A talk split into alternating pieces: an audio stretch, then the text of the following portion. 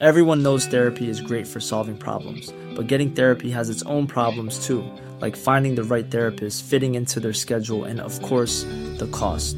Well, BetterHelp can solve those problems. It's totally online and built around your schedule. It's surprisingly affordable too. Connect with a credentialed therapist by phone, video, or online chat, all from the comfort of your home. Visit betterhelp.com to learn more and save 10% on your first month. That's BetterHelp, H E L P. Radio, la HCL se comparte, se ve y ahora también se escucha.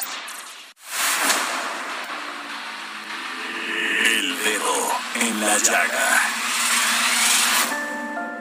Había una vez un mundo en el que nadie creía. Un país de historias inexplicables. Una nación con personajes asombrosos. Santo Tomás tenía razón. Hay que ver para creer. El México increíble, las verdades que duelen, la voz de los que callan, el dedo en la llaga. Infórmate, diviértete, enójate y vuelve a empezar. El Heraldo Radio presenta El Dedo en la Llaga con Adriana Delgado. Precisamente ahora que tú ya te has ido,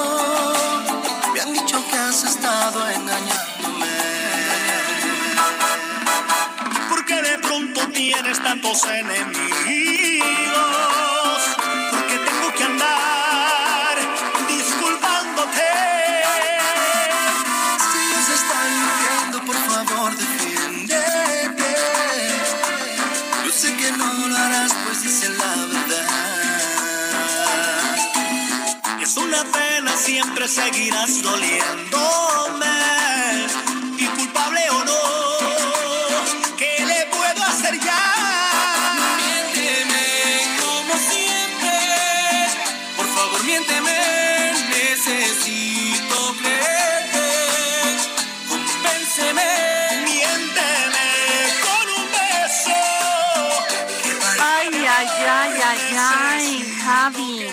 A quien le quede el saco que se lo ponga. Y así iniciamos este dedo en la llaga de este martes 8 de diciembre del 2020 con esta canción, culpable o no, con Arturo Jaimes y los cantantes a dueto con Edwin Luna y la Tracalosa de Monterrey. Y bueno, este éxito es del muy famoso de Luis Miguel de este disco que sacó en 1988 y esta canción es compuesta por Juan Carlos Calderón. Y bueno, pues es que ya se puso de moda combinar, ¿no? Muchos géneros, mi querida Denise, pero esto les quedó muy bien porque esto de combinar la esencia de la cumbia y el poder de la banda para interpretar un tema que popularizara nuestro querido Luis Miguel. Ay, pero además es pegadora, ¿no?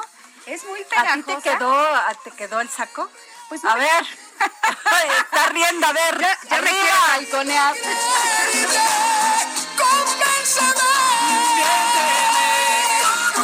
A todos, pero aquí todos están bailando así con dolor, hasta nuestro compañero que anda por allá ya viene para acá, mira cómo lo llamamos con la música, ¿eh?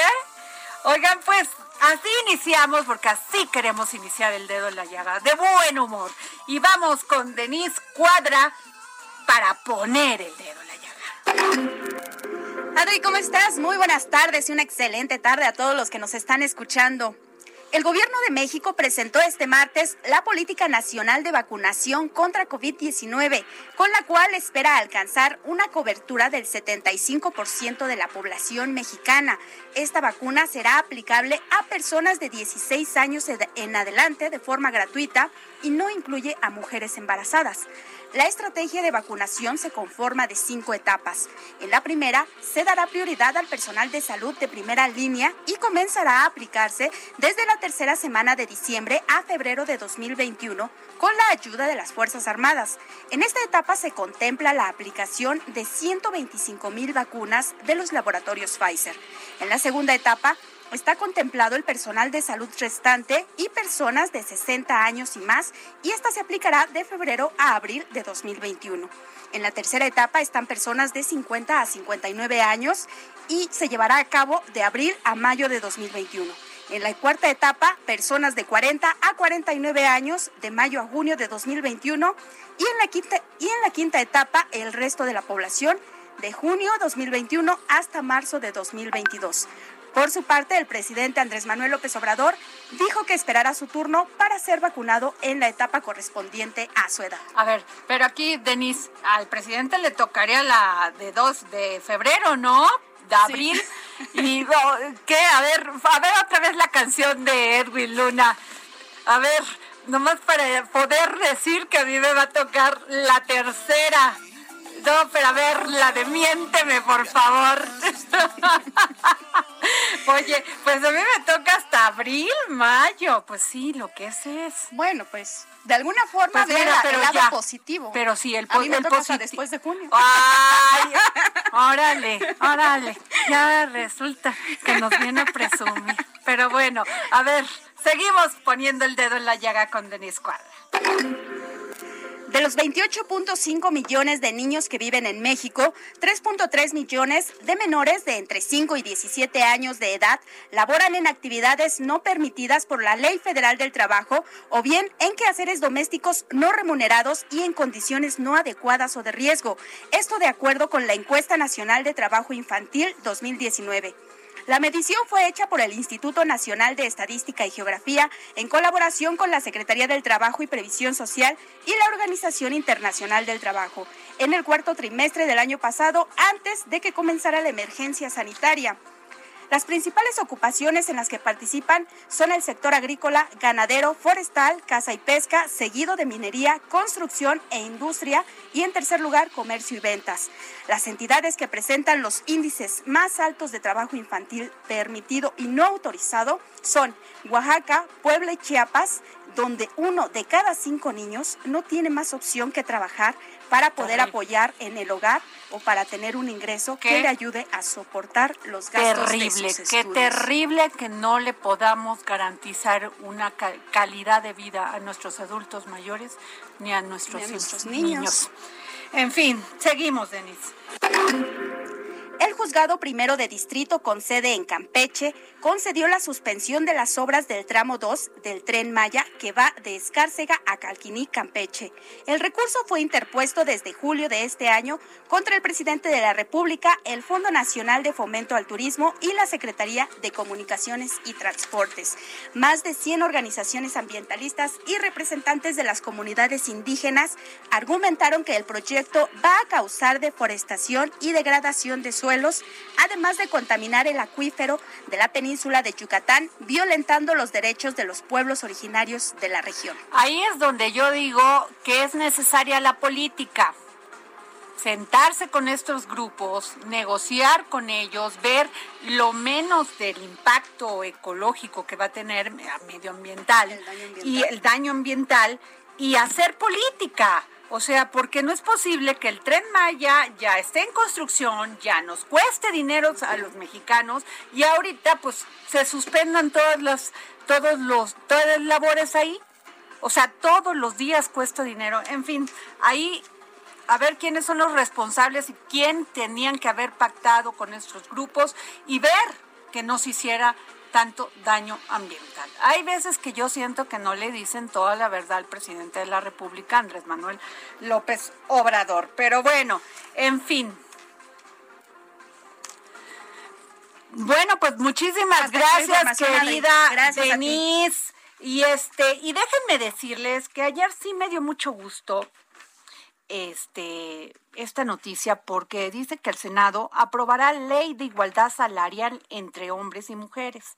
La próxima semana el Senado aprobará un paquete de reformas en materia laboral que incluye establecer la igualdad salarial en México y no discriminación entre hombres y mujeres. Eso me dio mucho gusto porque el senador Martí Batres, autor de la propuesta, explicó que el establecer en la Ley Federal de Trabajo que el salario mínimo, mínimo nunca está estará por debajo de la inflación y da un soporte legal y duradero a la política del presidente de restituir el poder adquisitivo de los trabajadores que perciben ese ingreso.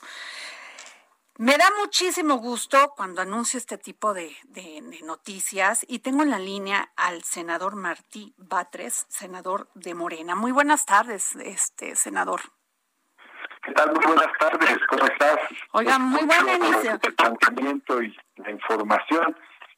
Muy buena noticia, ¿no? Muy buena noticia, porque este eso siempre se ha pedido en un tema de empoderamiento de igualdad de las mujeres y nada más se queda ahí en, en, en el papel, pero ya de facto no se da. ¿Y esto cómo lo van a llevar a cabo, senador? Bueno, se está planteando un conjunto de reformas eh, para lograr el objetivo de la igualdad salarial entre mujeres y hombres.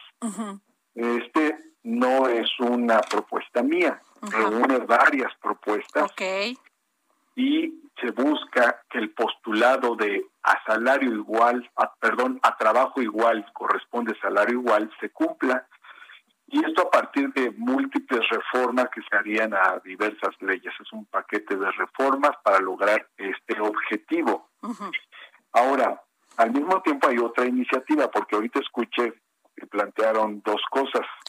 La otra es una reforma a la Ley Federal del Trabajo para establecer que el salario mínimo nunca se actualice por debajo de la inflación.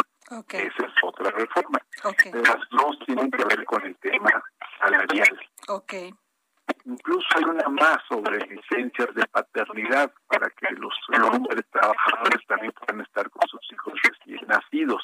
No solo las mujeres. Lo cual tiene un doble beneficio para el padre, que puede convivir con su hijo recién nacido, y para la madre, para que no sea exclusivamente su responsabilidad atender al, al, Entonces, estas son algunas de las que de las iniciativas que, se aprobaron en comisiones eh, hace unos 10 días aproximadamente. Entonces, son, son un paquete muy interesante de, iniciativas, eh, están pues ya dictaminadas, listas para su discusión. Claro, senador, eh, hay opiniones y, y, han hecho pues hincapié estas opiniones en que el problema de la brecha salarial es multifactorial, por lo que se debe realizar un análisis a fondo que vaya más allá de las medidas simples de diferencia salarial y que considere el contexto cultural, social y económico. ¿Qué piensa usted?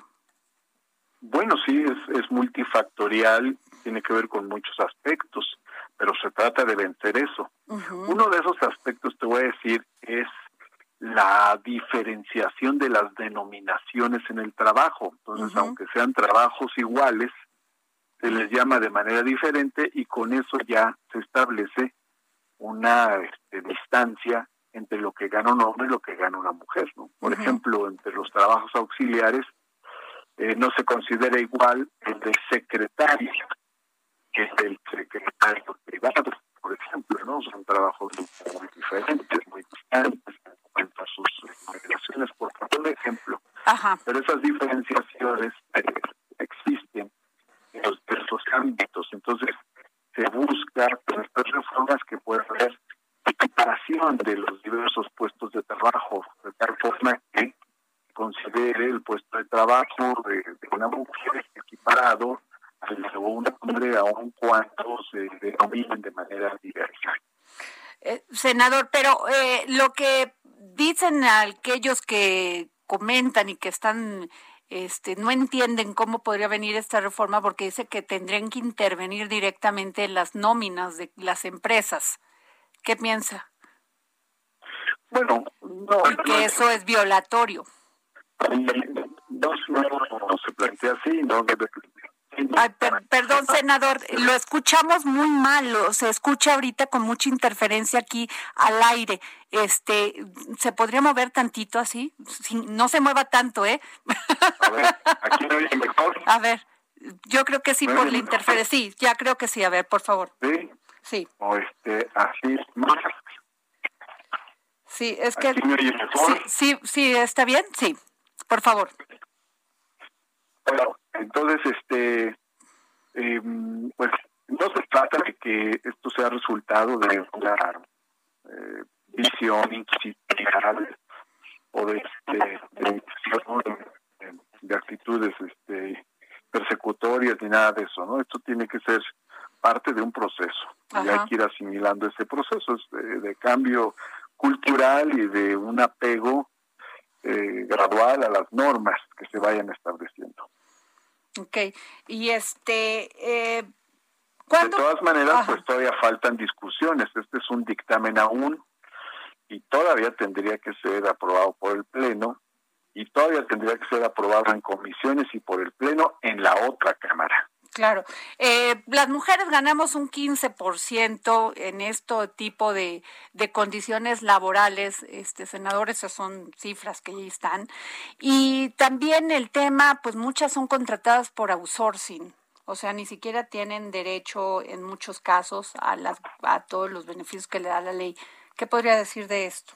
Ahorita que se está que se va a discutir el tema de la muchos problemas de carácter laboral. De hecho, el mundo del trabajo se vio muy afectado en las últimas décadas por todos los procesos de globalización y se dieron eh, diversas situaciones por las cuales el salario perdió mucho poder adquisitivo. También se generaron estos mecanismos como el outsourcing que facilitan las relaciones de las y los trabajadores, por poner un ejemplo. Pues hay otras más, como el paso por hora que fragmenta la jornada laboral, para poner o los contratos sin derechos a prueba, eh, para poner otro caso, en fin, o el abaratamiento del, del despido, para poner un ejemplo.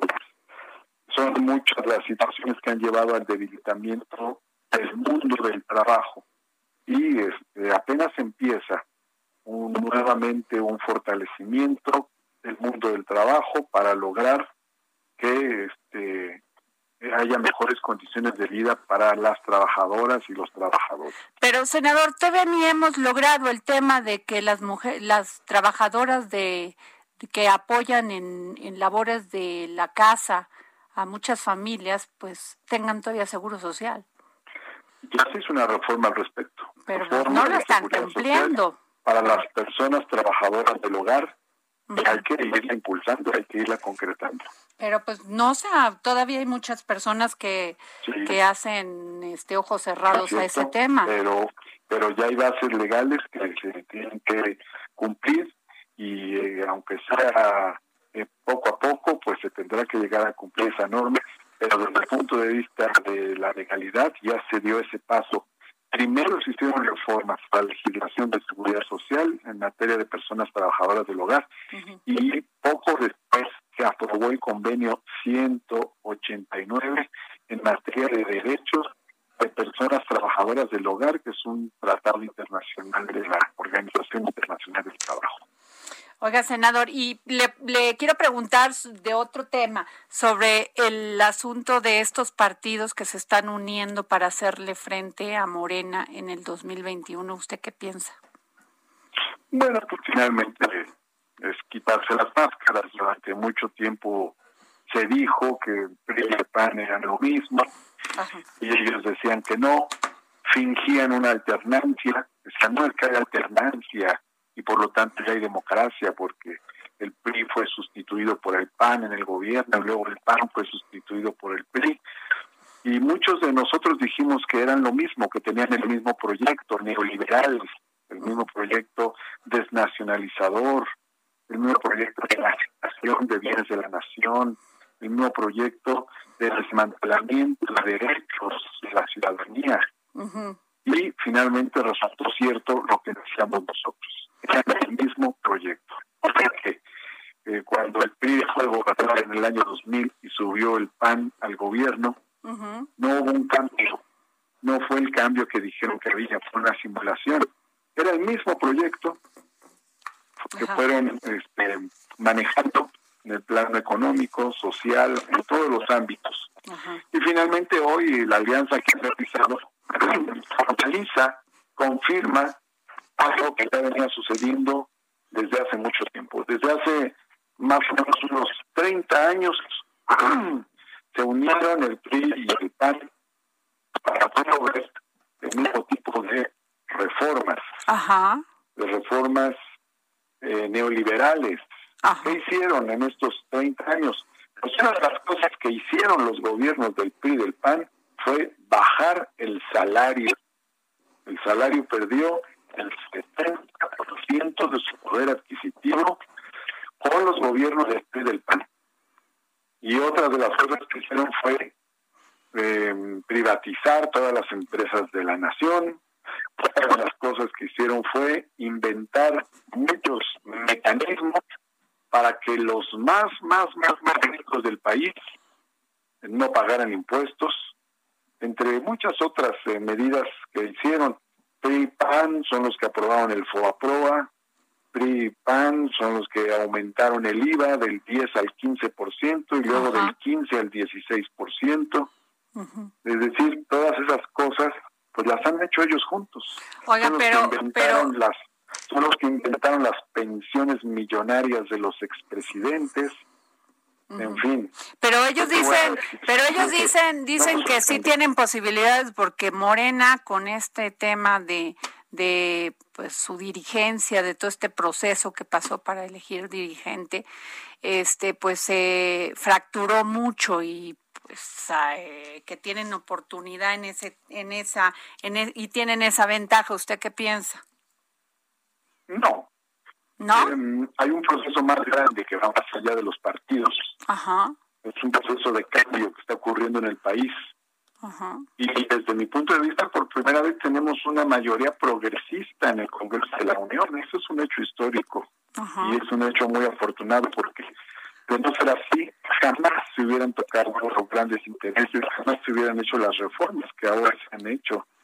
Por ejemplo, a propósito del tema del salario que por el cual empezamos, Ajá. eh, relación con el tema del salario, bueno, pues eh, durante este gobierno, durante los dos últimos, o perdón, durante los dos primeros años de este gobierno, se aprobaron los aumentos salariales eh, al salario mínimo, históricamente más altos en 40 años.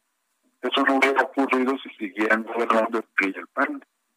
Y en, la, y en las cámaras, diputados y senadores hemos generado las condiciones para que se hagan todas estas reformas, para que haya más justicia. Eso es fundamental, que haya más justicia. Aprobamos eh, reformas para que un buen funcionario gane más que el presidente de la República, para que haya ahorro de recursos arriba. Aprobamos reformas para que se reconozcan derechos como la pensión de adultos mayores de carácter universal, la beca para personas con discapacidad en todo el país, las becas para estudiantes en todos los niveles. Para poner algunos ejemplos, todo esto lo ha hecho esta mayoría progresista que existe hoy en el Congreso de la Unión, por eso es tan importante que exista esta mayoría progresista y desde mi punto de vista eh, el Poder de México se va a refrendar el próximo año. Muy bien, pues muchísimas gracias, senador Martí Batres. Gracias por tomarnos la llamada para el dedo en la llaga. Muchas gracias, hasta, pronto. Hasta gracias pronto, gracias. Pues ahí está el, pues ojalá sí se pueda hacer algo porque pues dicen y dicen que la igualdad salarial, que ya no va a haber violencia contra las mujeres y que equidad, paridad y mucho se queda ahí en el papel. Esa es una realidad porque los seguimos tocando el tema, desde luego pues muchas cosas ahí se quedan y las mujeres gritamos afuera, adentro y pues se siguen las cosas. El tema de los feminicidios creciendo y creciendo todos los días, esta violencia terrible intrafamiliar. Hijo, la pandemia no, no nos ha venido bien a las mujeres en muchos sentidos, pero sobre todo, este, entre más nos empoderamos, más generamos el odio en los hombres. Por eso es tan importante que las mujeres que me están escuchando, es vital educar con cariño, con amor a nuestros hijos, hombres y a nuestras hijas también, pero eh, educarlos, porque la violencia no conduce a nada. no conduce a nada y pues aún todavía no somos el sexo débil, intelectualmente no lo somos, pero pues sí nos llevan un tema con la, con la fuerza. Y bueno, pues nos vamos a un corte y regresamos aquí en el dedo en la llaga.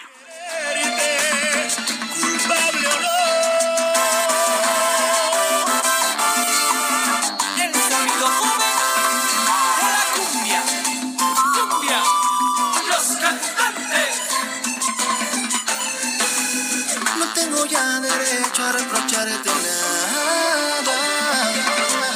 Pues nada queda ya de ti, de mí, de ayer.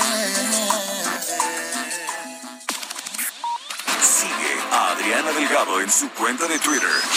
Arroba Adri Delgado Ruiz. Además, te invitamos a enviar tus opiniones y comentarios en texto o por mensaje de audio a través de WhatsApp al 55 2544 3334. Y si quieres escuchar El Dedo en la Llaga de El Heraldo Radio, en cualquier momento y donde quiera que te encuentres, descarga el podcast disponible en Spotify y iTunes. Heraldo Radio, la HCL se comparte, se ve y ahora también se escucha.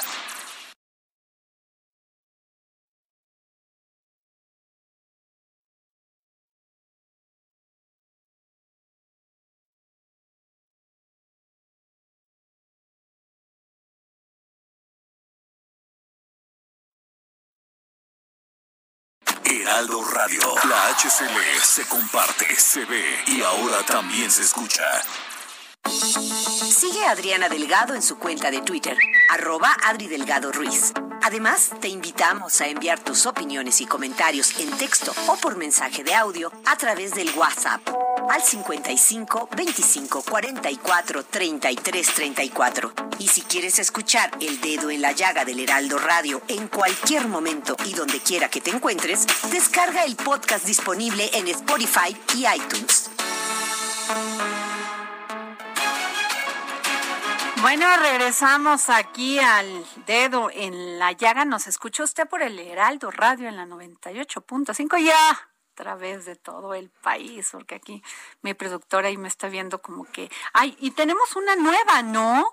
De Estamos Morelia, que es la 1240, estoy, estoy de acuerdo, ¿verdad? 1240 AM, ¿no? AM o es AM, ¿verdad, Javi?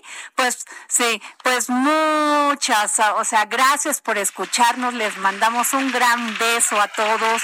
De veras, no saben, el fin de semana estuve en Tlalpujagua en el estado de Michoacán y no saben qué maravilla. Hay una feria de las esferas, todos con medidas de, de, de pues de guardar la sana distancia, pero es un espectáculo. Les mando un gran beso. Y bueno, fíjense que una de las industrias que la segunda fuerza económica que genera empleos en este país es el sector inmobiliario.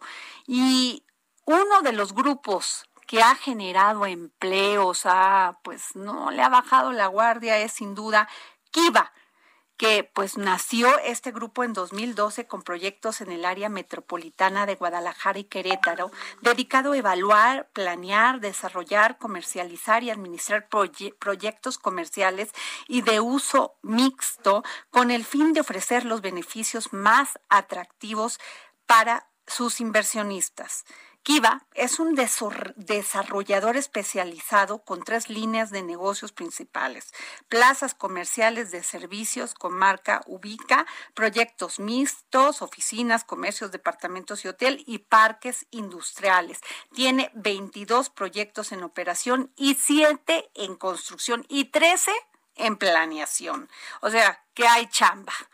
Kiva opera con el modelo de negocios pool de rentas mediante la figura de fideicomiso en el cual el inversionista se convierte en socio del proyecto y cuenta con un porcentaje de participación del desarrollo, por lo que recibirá una renta mensual equivalente a ese porcentaje con base en las unidades rentadas. Pero tenemos en la línea para que nos explique mejor a Yamil Pérez, director de inversiones de Kiva y pues que nos comparta todo lo que está haciendo Kiva porque se escucha muy interesante. Muy buenas tardes, Yamil. Buenas tardes, mucho gusto, un placer estar aquí con ustedes. Oye, pues la verdad, como lo dije a la entrada de, de esta entrevista, pues el sector inmobiliario es el que genera la segunda fuerza económica en este país, muchos empleos. Es, correcto, eh, y lo que nosotros nos hemos enfocado en estos últimos años es no solamente en, obviamente, en desarrollar este, esta cantidad de empleos, sino que muchos más mexicanos se puedan beneficiar de ser parte de una inversión como esta. Como hace ratito lo mencionaste, estos 22 proyectos que hemos terminado y otros que vienen en operación, los hacemos a través de un, un modelo que se llama pool de renta, donde realmente lo que está haciendo nuestro inversionista, en donde está invirtiendo es en un fideicomiso, y lo que compra son derechos fideicomisarios y compra un porcentaje del proyecto. Ah, ok. Esta cantidad de proyectos bueno, se han realizado a través de N cantidad de inversionistas que han podido comprar un, una participación que va desde el 1% en un proyecto y ser parte integral de estos proyectos que, como bien lo dijiste, son proyectos comerciales, plazas de servicios principalmente, mixtos, con oficinas, en algunos casos con hotel y parques industriales. Oye, este, Yamil, ¿y cómo puede uno invertir en Kiva? O sea, ¿cómo, cómo sería el trámite? para todas aquellas radioescuchas que nos están pues, poniendo atención a este tema. Claro, mira, es, muy sencillo. Eh, cada proyecto y cada fideicomiso obviamente está aislado a ese proyecto específico. ¿Qué quiere decir? Que a diferencia de una inversión en bolsa, en alguna fibra, que inviertes en esta fibra que tiene N cantidad de proyectos, aquí no, aquí inviertes en un proyecto específico. A ver, por, ejemplo, una, lo que dice aquí, por ejemplo, un parque industrial, ¿no? Correcto. A ver, y ahí yo quiero invertir, Adriana Delgado, en ese parque industrial. ¿Cómo le tengo que hacer? Ok, tenemos, en, los parques industriales tenemos dos modelos. Uno es la venta de las unidades privativas de los terrenos, en donde el inversionista nos compra un terreno industrial, estos son parques boutique, y construye una bodega, la cual nosotros se la comercializamos para buscar un inquilino. Esa es una ah, opción. Ah, okay. Otra opción es entrar en un pool, en donde en un proyecto que tenemos específicamente en Guadalajara, más o menos 12 terrenos, vamos a construir 12 bodegas, alrededor de 600 metros cada bodega, y el inversionista puede comprar un ticket de participación de, de este pool de 12 bodegas que va desde 1.400.000 pesos este ticket. Y con esto compra el 1% de este pool completo de bodegas. ¿Qué quiere decir? Esto es súper atractivo. Hay muchos jugadores en el, en, el mercado que les gustaría entrar al, al negocio industrial la diferencia es que tú comprar un terreno de mil metros en un, este, en un parque industrial y hacer una bodega, pues tu inversión va, a andar rondando entre los 9 y 11 millones de pesos. Claro. para subirte al negocio industrial, pues tienes que ser un inversionista que tenga 11, 12 millones de pesos. Con esta modalidad del pool, puedes invertir el uno, en, con comprar un ticket del 1% con tan solo un millón cuatrocientos y tener exactamente los mismos beneficios del real estate industrial, que son las rentas y la plusvalía que te genera. Oye, y eh, estamos hablando de cuántos rendimientos anuales, porque si tú tienes ese millón, ¿cuánto te está dando el banco y cuánto te estaría dando Kiva? Claro. Eh, los rendimientos nosotros le llamamos compuestos, que es un rendimiento compuesto, que es un rendimiento que te genera a través de la renta, más lo que generas a través de la plusvalía del inmueble en el tiempo. Y estos rendimientos fluctúan entre un 16 y un 18%. Ah, pues está muy interesante, ¿no?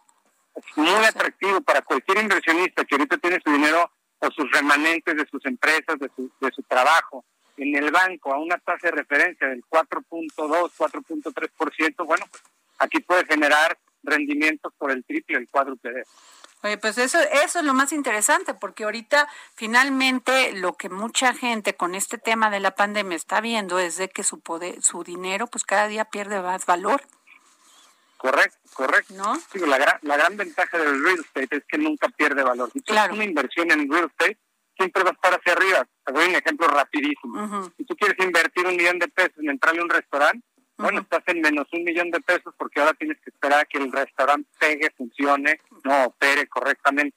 En un real estate inviertes un millón de pesos y vas más un millón porque lo tienes en el inmueble. Y a esto le adicionas la plusvalía que va ganando cada año más las rentas que te empiece a generar este inmueble. La verdad es una inversión muy segura y muy atractiva para muchos inversionistas. Yamil, eh, ¿cómo le puede hacer las personas para poderse comunicar con, con ustedes, con Kiva? De la Ciudad de México, muy sencillo, nos pueden marcar al 5540 01 1311. Ok. Repito, 5540 01 1311. O también nos pueden contactar a través de nuestra página de internet que es www.kiva.mx. Y Kiva es con K de kilo. Ah, pues muy bien, este, Yamil, pues muchas gracias, la verdad muy interesante. Ahí te voy a hablar. Muy bien, con mucho gusto. Porque sí parece bastante interesante. Y bueno, pues gracias Yamil por esta entrevista y nos vamos a un spot muy interesante. Nos han hecho pensar que invertir es cosa de expertos, siempre buscando oportunidades para hacer crecer su dinero. La realidad es que invertir es mucho más sencillo cuando tienes el respaldo de Kiva, una desarrolladora inmobiliaria que se encarga de todo, desde la investigación, el desarrollo hasta la administración de proyectos inmobiliarios comerciales y mixtos para que tú no te ocupes de nada y recibas los rendimientos más altos sumados a la plusvalía y solidez que da el mercado inmobiliario. Invierte hoy con Kiva. Llama al 3315 80 0600 en Guadalajara o al 442 456 1111 en Querétaro. Bueno, pues este está interesante, ¿eh? se oyen bastante bien. Y bueno, nos vamos ahora con don Pepe Carreño, periodista especializado en temas internacionales y editor de la sección Orbe del Heraldo de México. Don Pepe, ¿cómo está? Ya lo extraño. El dedo en la llaga por el mundo con José Carreño. Don Pepe, ya lo extraño. Y de este lado se le extraña también, no se ha metido. Pues usted que me se me va a comer, no sé con quién, ¿eh? Ya ve, ahorita le voy a poner, a ver, espérenme, le voy a poner, a ver. Ponme la canción de, ahí le va, dedicada a usted. A ver.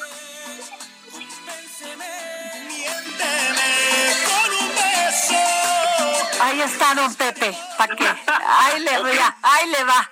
A ver, cuéntenos cómo está todo ya que Trump ya está cediendo, don Pepe. No, eso que está cediendo es un poco folclórico, pero bueno, sí. Digamos que para el próximo lunes, al mediodía más o menos, a creer o no, Trump va a tener que aceptar la realidad, aunque no la quiera aceptar, de que el señor Joe Biden es el presidente electo de los Estados Unidos. Ajá. Eso esto va a ser a querer o no. El colegio electoral se va a reunir formalmente, va a votar para confirmar lo que ya sabemos, que Biden obtuvo 306 votos electorales contra 236 o 230 del, señor, del señor Trump. Con lo cual, Biden el próximo 20 de enero va a tomar posesión como presidente electo de los Estados Unidos, le guste o no a los republicanos lo acepten o no, pero el presidente legal va a ser él. Y en ese marco, pues mire, habría que ver y hay interés ahora en qué es lo que viene en las relaciones entre México y Estados Unidos. Ajá. Las relaciones eh, hasta ahora, en los últimos cuatro años, han sido unas relaciones muy curiosas. Si se acuerdan, eh, entre Peña Nieto, el presidente Peña Nieto y Trump, la relación fue muy mala, tanto que Peña Nieto canceló dos visitas a Washington en orden de evitar así por desacuerdos en torno al tema de la, del muro fronterizo. Luego, cuando fue electo el presidente López Obrador, se esperaba literalmente un choque de trenes, se esperaba que hubiera un choque constante entre el gobierno Trump y el gobierno López Obrador. Sin embargo, lo interesante fue lo contrario, esto es, Trump se centró sus intereses en las cuestiones de migración en las que ciertamente hizo bastante presión en temas que llegó a proponer una imponer tarifas comerciales para obligar a México o para presionar para que México interrumpiera o detuviera el flujo de migrantes centroamericanos hacia los Estados Unidos y presionó ciertamente políticamente en términos políticos para renegociar el Tratado Norteamericano de Libre Comercio y a lo que es hoy el Tratado México-Estados Unidos Canadá. Fuera de eso, no se metió. Pero los intereses de Biden son mucho más variados, mucho más complejos, los intereses de los demócratas en general.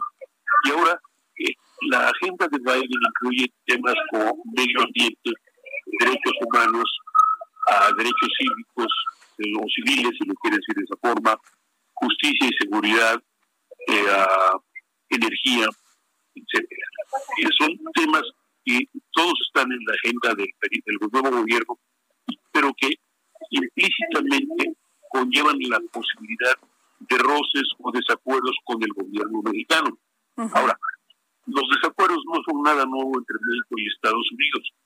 De hecho, si se acuerda, probablemente usted habrá escuchado alguna vez que México y Estados Unidos han estado siempre de acuerdo en que están en desacuerdo. Pero en los últimos años había sido menos, ah, una situación menos compleja. Ahora volvemos a esa época, eh, de acuerdo en que estamos en desacuerdo. En Estados Unidos muchos se quejan o, o denuncian o afirman que, la, que el gobierno mexicano no parece interesado en acercarse al, gobierno de Biden. Eso por lo menos es lo que dicen. Principalmente porque el presidente López Obrador es uno de los pocos que no ha felicitado a Biden por su elección. Ahora, del lado del gobierno mexicano, se dice, bueno, eso está en contención, hay un debate considerable, y pues lo importante sería ver qué es lo que pasa oficialmente, y esto concluirá el 14 de diciembre próximo, cuando el colegio electoral determine a Biden como presidente electo de los Estados Unidos, y estoy apostando, puedo apostar con usted lo que quiera, a que en ese momento, unas horas después, se pronunciará, se producirá la llamada del presidente López Obrador al presidente Biden para felicitarlo oficialmente y de acuerdo con algunas fuentes, pues en términos reales, empezar a programar una reunión bilateral para las primeras semanas de la, del gobierno Biden. Esa sería una pues, idea. Pues muy bien, don Pepe. Pues vamos a estar en comunicación con usted, don Pepe, para poder este tener más información de esto y por favor no se nos no se nos esconda.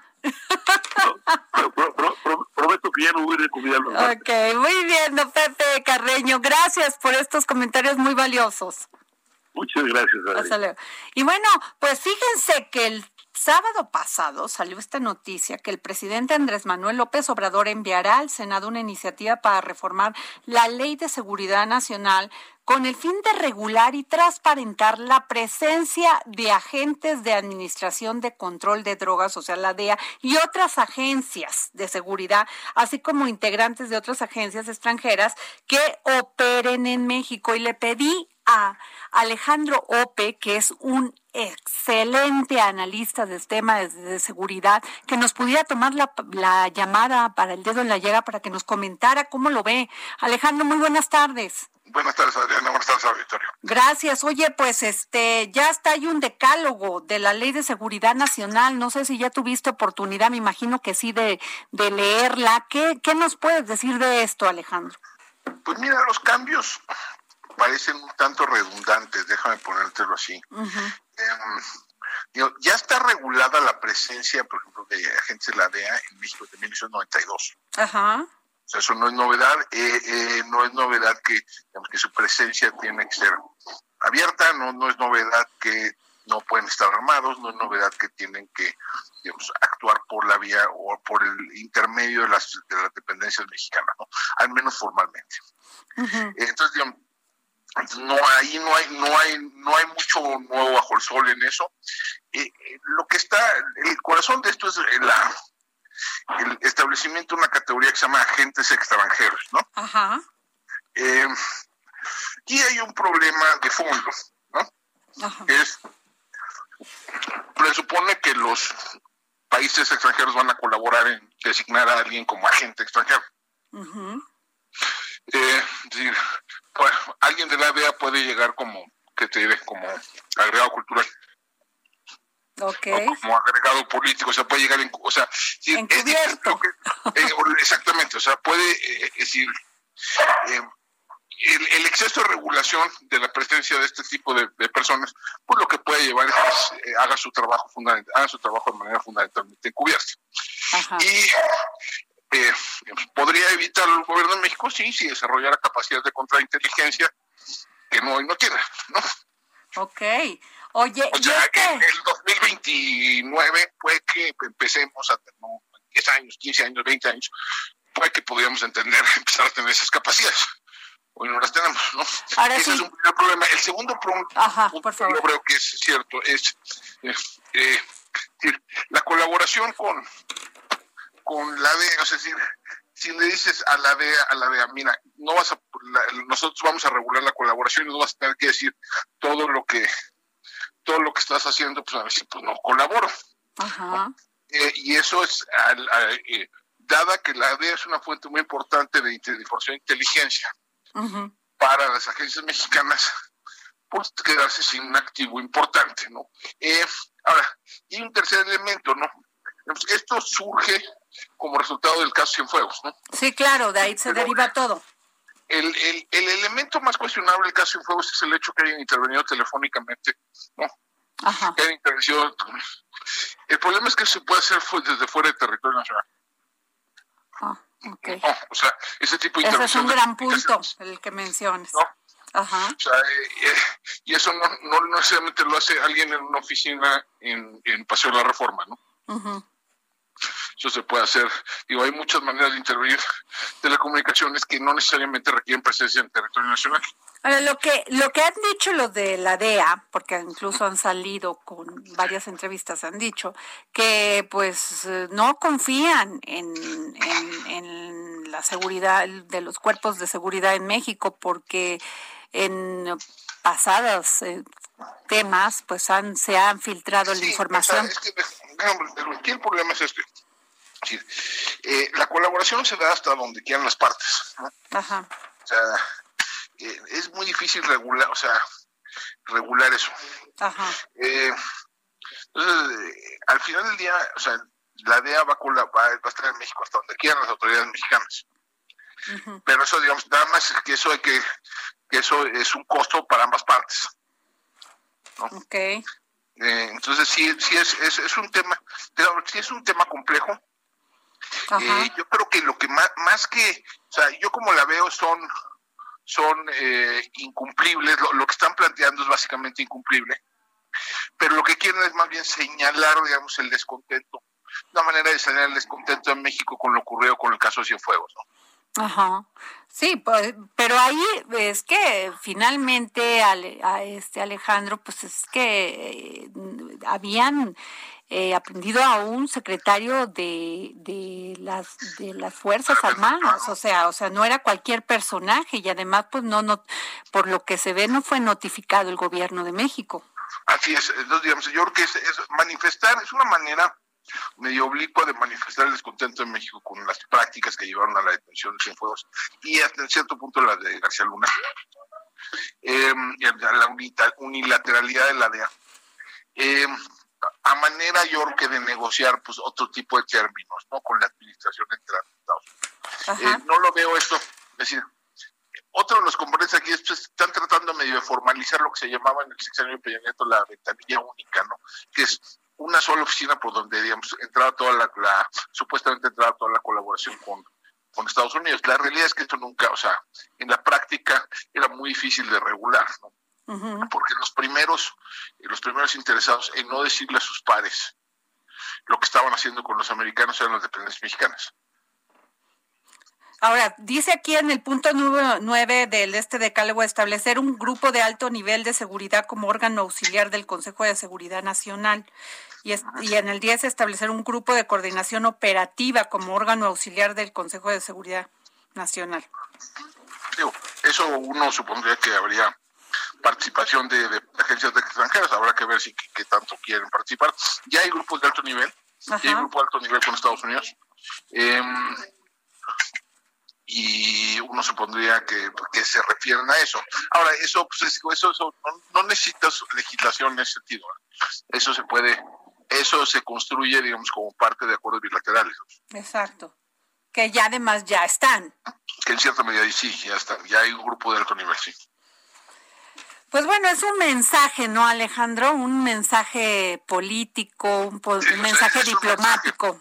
Así es. Yo, yo, creo que hay que leerlo en esa clave. Más que un intento, digamos, de, regular, de, poner trabas efectivas ¿no? a la acción de, estas dependencias, es manera de señalar el descontento en México por lo querido y su deseo de renegociar un poco los términos de esa, de esa de esa colaboración con Estados Unidos. Oye, y muy rápido, sabemos que te, tienes que ir, pero eh, lo de García Luna, ¿cómo lo ves? ¿Qué posibilidades le ves que hay, hay una extradición?